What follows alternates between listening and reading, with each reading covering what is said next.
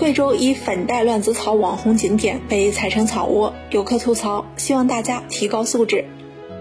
十月六号，在贵州黔南，有市民爆料称，都匀绿博园有一粉黛乱子草网红景点，自己慕名前去观赏时，却发现草地被游客踩得东倒西歪，草场变草窝，直呼现实和网上差距太大。而现场视频确实可以看到，整个草场都遭到游客踩踏，基本上看不到一片完整的。拍摄者卢女士吐槽称。希望大家把自身的素质提高一下，文明游园。